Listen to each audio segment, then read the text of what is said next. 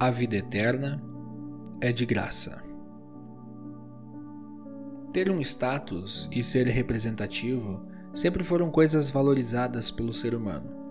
Fazer parte de um grupo, pertencer a algo, influenciar as pessoas, adquirir admiração e admiradores são sentimentos que agradam o ego humano. Mas por que isso é importante? Por que valorizamos tanto essas coisas? Talvez porque estes sentimentos nos causem uma sensação de poder. Talvez porque no fundo somos carentes e precisamos de atenção, ou ainda porque talvez busquemos em um certo status o sentido para a nossa vida nesse mundo. O evangelho deste final de semana apresenta um jovem que parece ter um lugar de destaque na sociedade. Ele tem muito dinheiro e, segundo ele mesmo, observa a lei de Deus desde a sua infância. No entanto, o jovem está inquieto. Ele precisa de algo a mais. O jovem quer o reconhecimento de Jesus. Porém, a história nos mostra que Jesus não lhe deu o reconhecimento esperado, mas sim a oportunidade de refletir sobre aquilo que realmente importa. O início da conversa de Jesus com o jovem é abrupto. O jovem vem correndo até o seu encontro e pergunta: Mestre, o que devo fazer para herdar a vida eterna? Jesus responde citando os seguintes mandamentos: Não mate, não cometa adultério, não roube, não dê falso testemunho contra ninguém, não tire nada dos outros, respeite o seu pai e a sua mãe. Quando estudamos os Dez Mandamentos em nossa instrução de confirmandos, vimos que a lei de Deus pode ser dividida em duas tábuas. A primeira fala sobre o nosso relacionamento com Deus, e a segunda do nosso relacionamento com o próximo.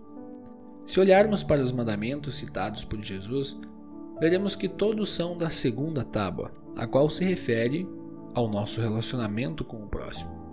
Mas por que Jesus citou somente os mandamentos da segunda tábua?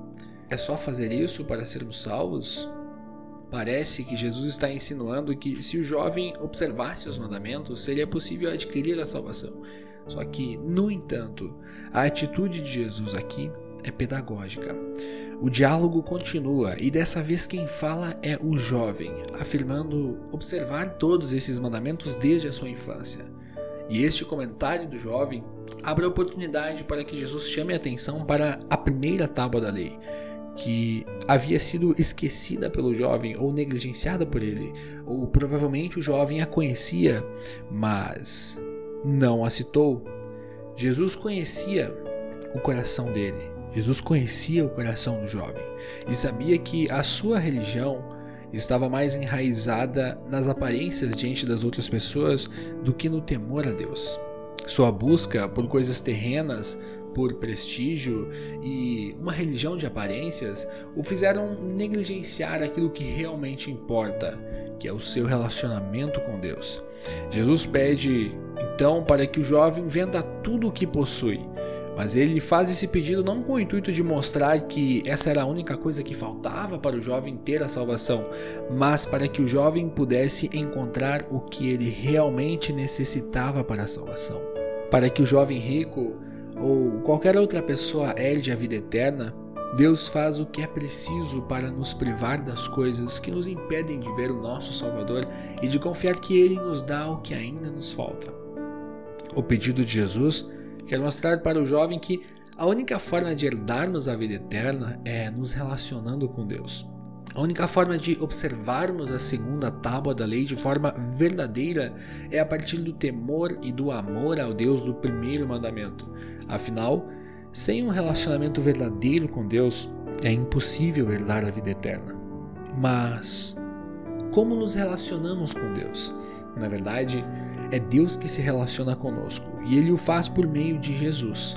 Jesus torna o nosso relacionamento com o Pai possível. Ele é o mediador. É Ele quem nos dá a vida eterna e o faz de graça. Quem confessa essa fé é capaz de reconhecer a sua total incapacidade de cumprir a lei e de agradar a Deus por seus próprios esforços. Segundo o evangelista Marcos, o jovem vai embora triste, pois possuía muito dinheiro. Perder o seu dinheiro e com ele talvez o seu status, o seu padrão de vida e a sua representatividade no contexto em que vivia era um preço muito alto para o jovem. Tudo isso era muito importante em sua vida. O pedido de Jesus ao jovem rico pode nos fazer pensar que desfrutar das riquezas e das bênçãos de Deus nesse mundo são coisas erradas. Porém, não é este o objetivo de Jesus. O chamado de Jesus é para que olhemos, esperemos, confiemos e nos dediquemos ao que é mais importante, ou seja, a fé nele. Deus não quer que a sua criação e os benefícios que ela nos dá ocupem um lugar que pertence ao Criador, porque quando isso acontece, nós cedemos à idolatria, nos afastamos de Deus e caminhamos em direção à morte. Jesus deseja libertar o jovem e a todos nós de uma busca interminável por alegria e sentido para a vida nas posses, no poder e no consumo.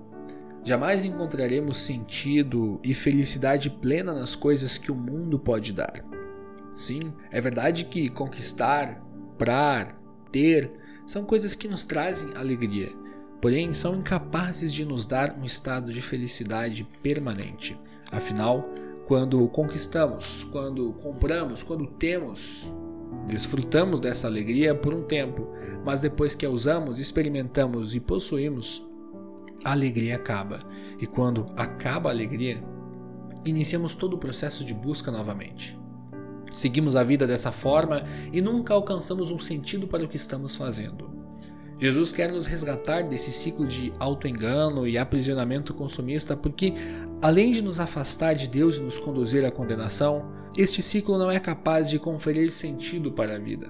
Jesus quer mostrar para você e para mim o que é o mais importante. Ele quer mostrar que a felicidade verdadeira brota de um coração que é capaz de amar e servir porque foi amado e servido. Ele quer mostrar que o sentido para a vida passa por uma vida com sentido. E é justamente isso que Jesus nos deu: uma vida eterna com sentido, já nesse mundo quando Jesus citou a segunda tábua dos Dez Mandamentos, mostrou indiretamente ao jovem o que estava lhe faltando.